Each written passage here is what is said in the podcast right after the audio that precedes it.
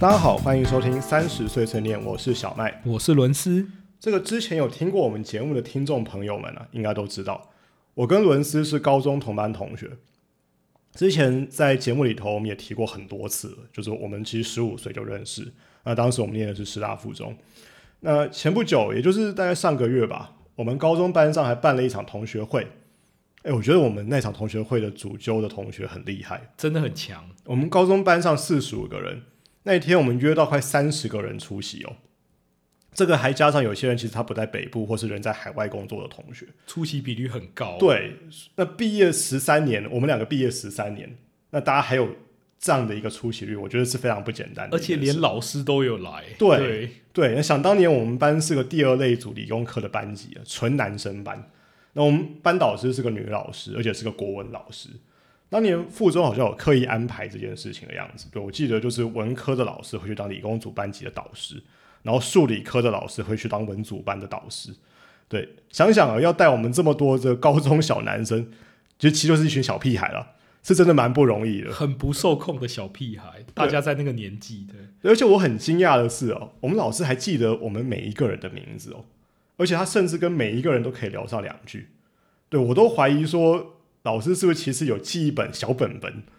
然后有，或者有记录在场毕业纪念册之类的。我觉得应该有，因为毕竟你想，他教了十三年，对啊，一年假设三年一个班的话，四五十个班，这样好，哎，四十个班，三年一个班，这样一个班四十个人，哇，不得了，这样算算也是好几百人。对，他教我们的时候也教，已经带了一阵，对，已经带了一阵班导师，所以真的很厉害。所以我就觉得，怎么可能？怎么可能记得我们每一个人？对，虽然我们导师带我们班带三年了，但是这还是很不科学啊！是，对啊，十三年前呢，这有些。我们自己同学之间的事情，我都不记，不见得记得这么清楚。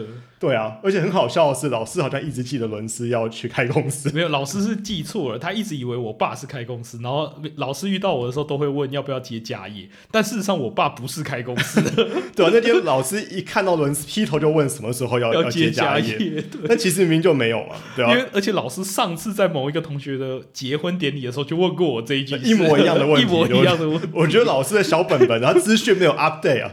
忘记更新了，所以他的资讯就是伦斯要要接家业，要开公司。对，哎其实你真的有要开公司，是没有？没有啦，我有在考虑，没有啦，没有任何的 idea。这伦斯啊，有没有要开公司，我是不知道了。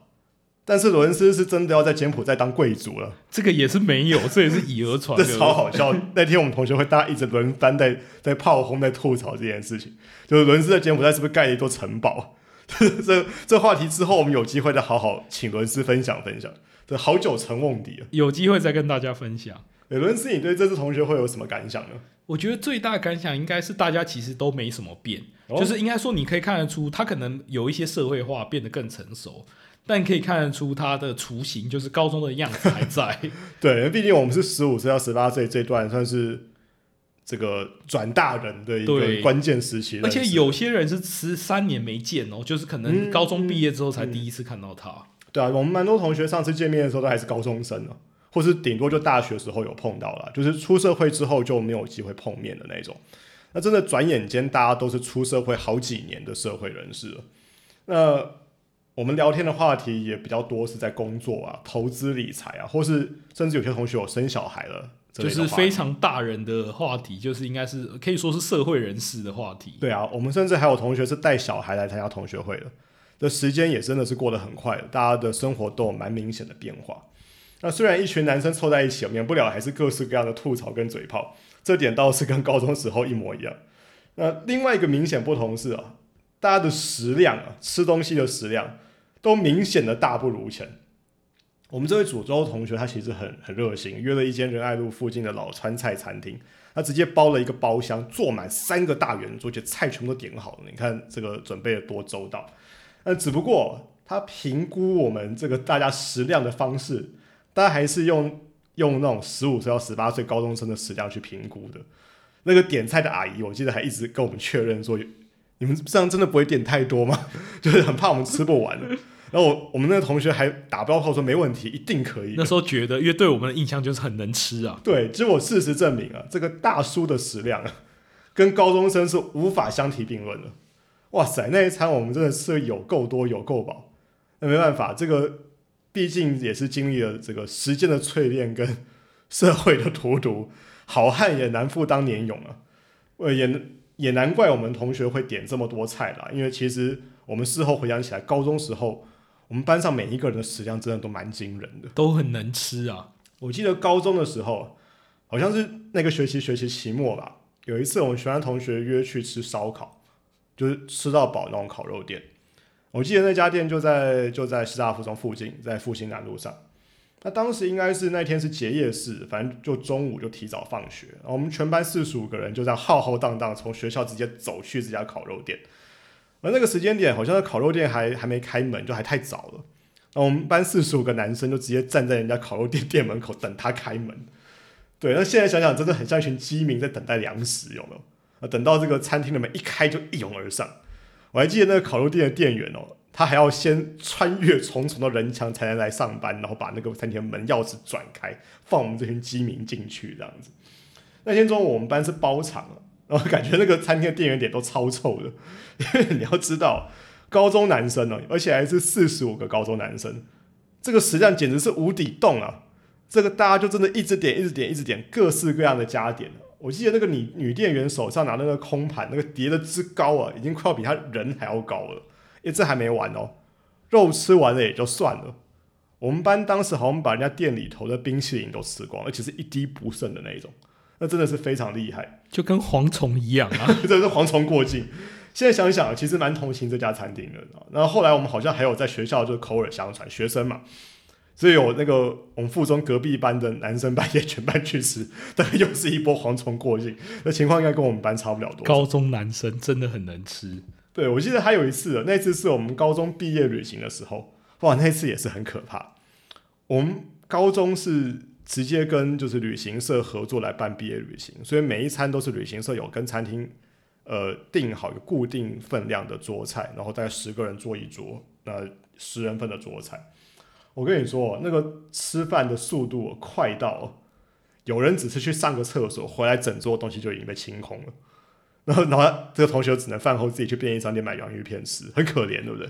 对，你还以为这叫吃饭？不是的，这是战争啊！饭桌上的战争，你慢了就吃不到。对啊，我记得那时候我们班数学老师跟我们班感情很好，然后有一餐就跟我们班同学就等于是师生坐在同一桌吃饭，结果只吃了一餐，这位老师他就回到老师专属的桌子去了，要吃饭抢不过学生，而且为人师表，这跟学生抢东西吃，这个太不像话。重点是还抢书，这真的是太可怜了，而且很尴尬，很尴尬。对啊，伦思颖对高中时候大家吃饭的盛况有什么特别的回忆吗？我只记得大家都很能吃，吃什么都是白饭特别多，然后都是以吃饱为主。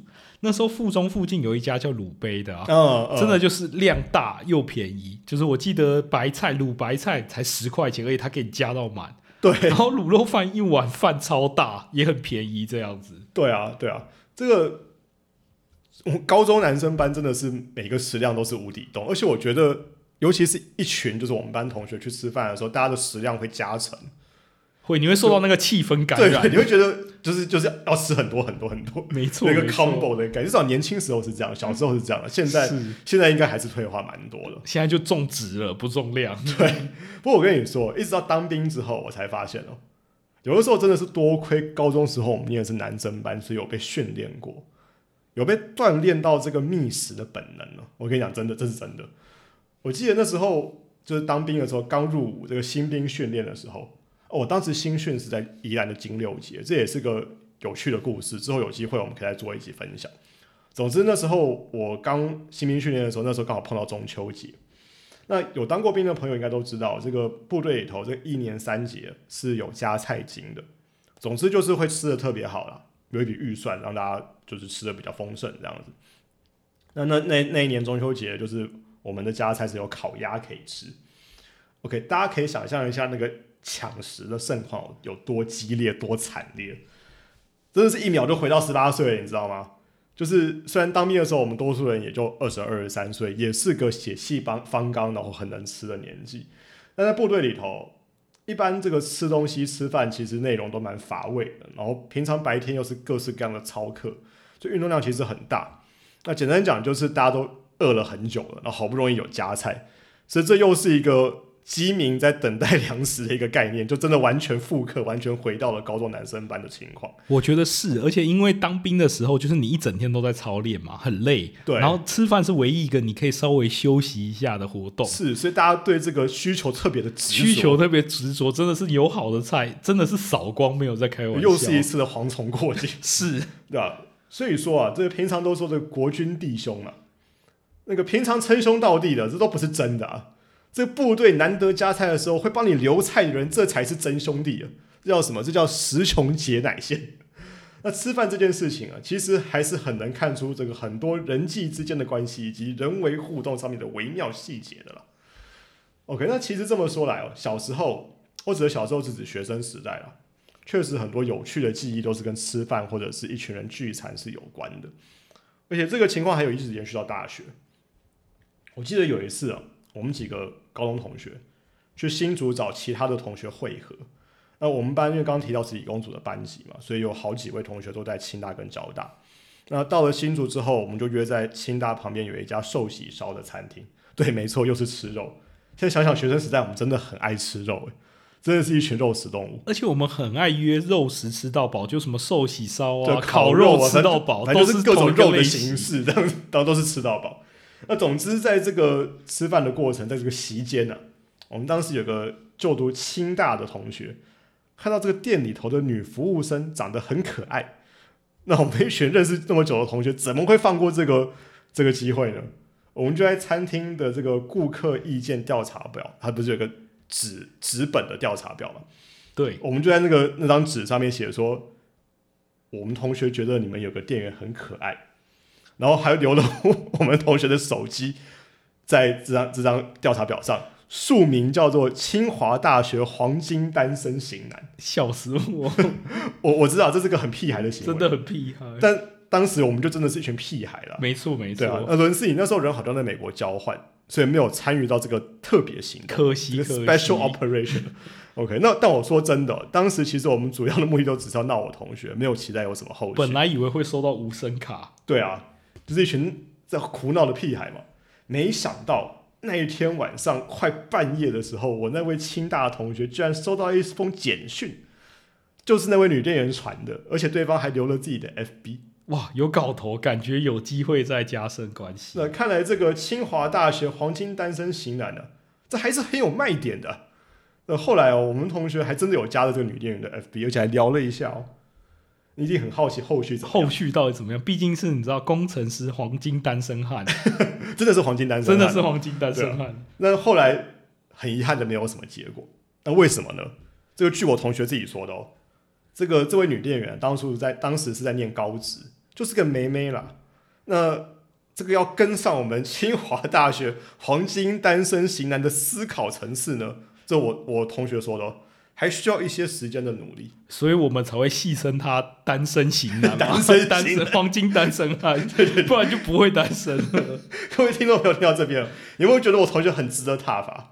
那今天呢，我们只要把这个故事的主角换成伦斯，假如我们当年写的是中央大学黄金单身型男，我跟各位保证的结局肯定不一样。可能就不是黄金单身型男了，应该是也不能说神雕侠侣，因为是男大女小。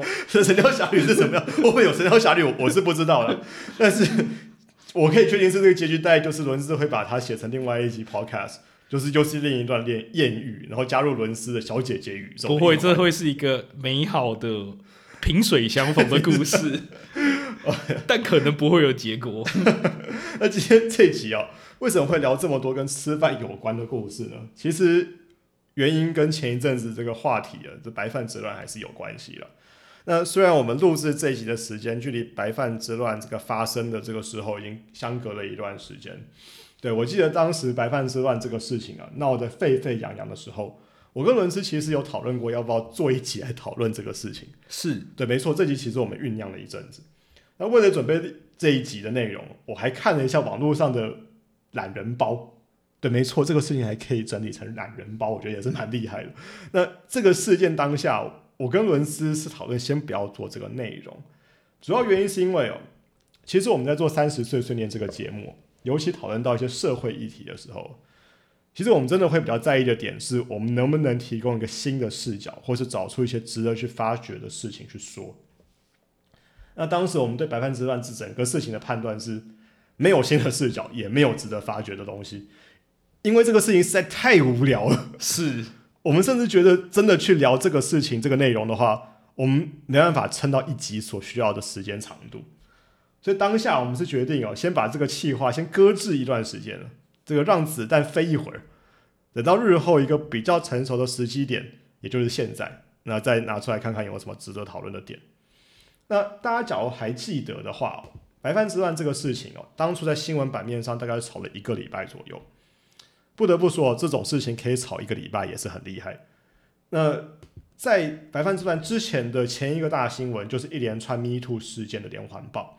我们在第十九集翻车这一集有聊到 Me Too 的话题。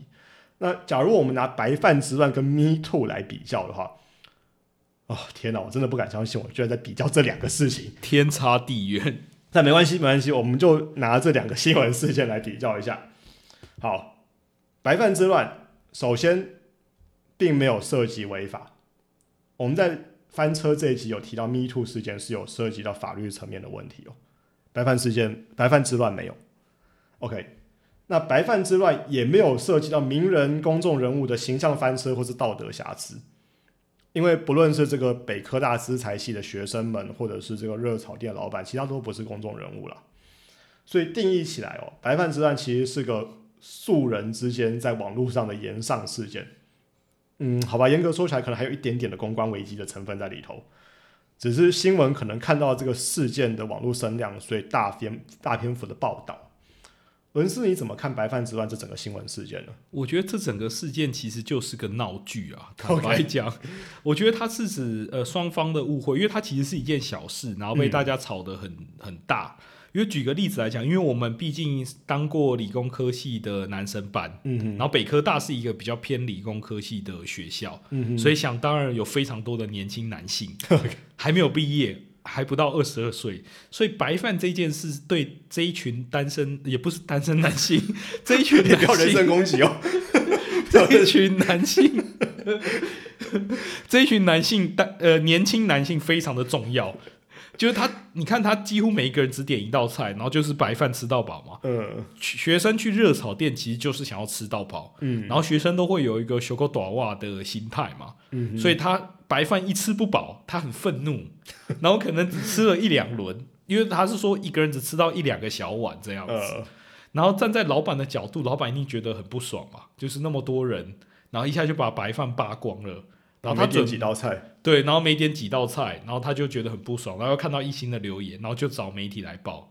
然后这件事情就是双方都有各自的委屈，就是学生觉得，哎，于情于理，你上面写的就是白饭吃到饱啊，嗯，然后我有符合低消，为什么我不能吃白饭吃到爽呢？然后老板就是心里觉得很不爽，觉得啊，你们的消费力又不够高。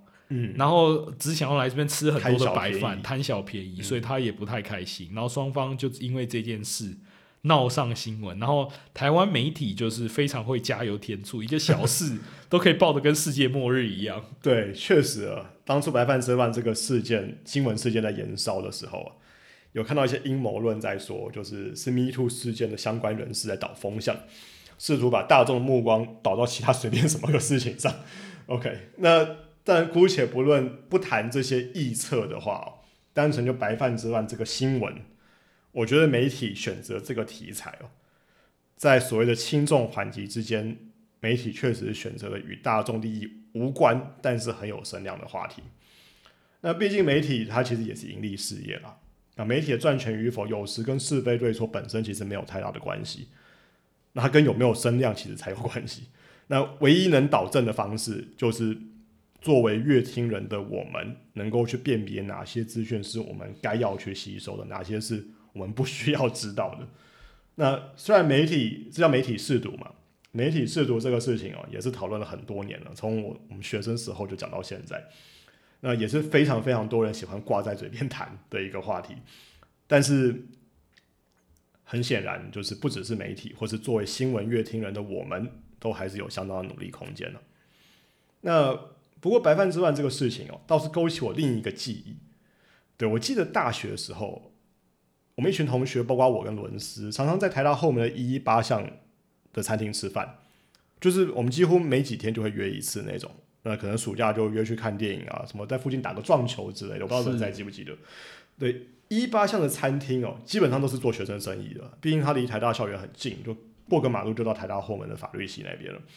那跟很多学校附近的餐厅一样，它都会有所谓的这白饭啊、汤啊、饮料啊、无限续杯、无限续碗这类的。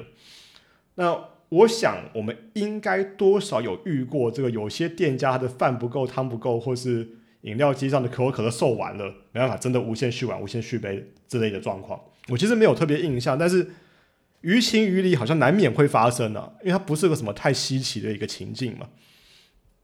但我们当时好像不会跟店家去吵这个，没错，对，即使我们当时也是学生，就没有可乐我就喝雪碧嘛，对，大概就是这个概念了。我们念书的时代好像也没有在网络上洗负评这件事，没错，对。那网络上洗负评这个举动哦，我个人看白饭之乱这整个事情下来，是北科大学生在网络上被延上的一个很主要的原因了。那我觉得这有可能是不同世代之间对于网络行为的想法是有一些差距的，因为你算一算这些学生出生的时代，其实已经是网络已经开始蓬勃发展的时候了。对，那今天你只要要这些学生哦。他不是在网络上这边吵闹，而是在这个热炒店，就在这家店的店门口拿个大声公二十四小时放，说这家餐厅就是烂，或者是白饭都不加，很烂。我觉得这些学生应该也不至于这样做，但他们可能没有意识到的是，他们在网络上洗负评的这个行为，基本上跟我刚刚讲的这个拿大成功的的情况是一样的，他甚至网络上传播速度又更快。那简单讲就是。假如今天今天这些学生想吃白饭，店家没有准备或者准备不及，你去跟店家沟通，我觉得这个还在合理的范围内。但是今天只要贴到网络上，就有点近似于是公审。那网络的匿名性又会让很多人的发言变得更加张狂。我想大家也都了解这件事情。那这些发言或是这些评论在网络上发酵，再加上媒体的渲染。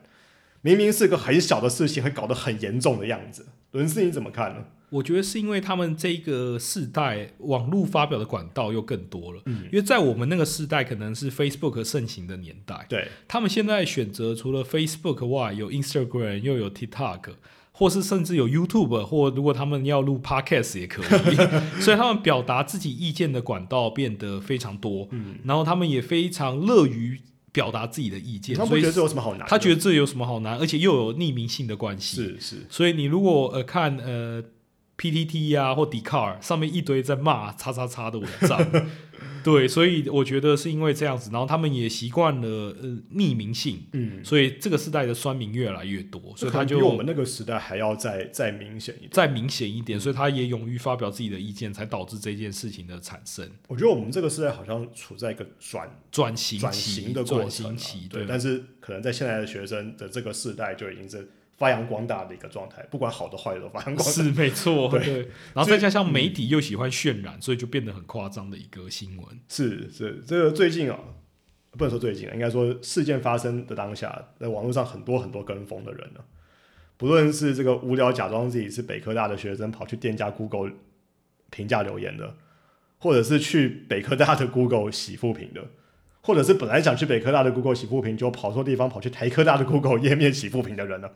那各式各样都有了。那我觉得，我觉得，假如今天大家认为哦，只因为热炒店没有无限量供应你白饭，然后就去写写人家负评，这个事情，这个行为本身是不 OK 的话，那你只是因为看热闹就去写人家学校负评，甚至很多无聊这个反串的酸民啊、乡民啊，这个行为是同等的不 OK 啊，对吧？这个自以为是正义，那其实就是无聊了。那可能有些人会觉得。这个大学生的年纪都已经是成年人了，应该要学会为自己的行为跟言行负责了。那犯错就承担，甚至很多时候在这社会上，连别人的错误一起盖瓜承受，呃，不论在社会上或职场上都不算是什么新鲜的事情啦。但我个人是确实觉得这个事情闹到这个田地哦，其实各方，我指的各方，不论是学生或是热炒店，他们该承受的压力跟惩罚也够大了。的整出百万之乱，其实没有任何一方是赢家。我觉得是双输，因为就公关形象而言，对原本的那个热炒店跟北科大都是一个蛮大的伤害。明明就是个很小的事，对，就很小的事情，对对，呃，这件事情其实我也让我想到，以前我还在电商圈工作的时候，蛮常看到有买家或是卖家、哦，可能在私讯跟对方有一些冲突，就直接把私讯的这个对话截图，然后抛到 D 卡之类的地方 公审。呃，可能出发点是以为某种名气可用的这种概念吧，觉得这个网络上的人都会挺你。那当然哦，这个与人有纠纷，我想气愤是难免的。但即使是在网络上，我觉得我们还是要保有在现实世界生活生存的理智啊，以及基本待人处事的一些道理。你不能说你在真实世界都不能做、不会做或不敢做的事情，到虚拟世界突然像打了鸡血一样，通通都敢做了。对，网络世界其实是没有治外法权的，这样做还是会出事情的。没错，要多多小心注意。对，那今天先节目就先聊到这边，那感谢大家收听，我是小白，我是伦斯，我们下期节目再见，谢谢，拜拜，谢谢大家。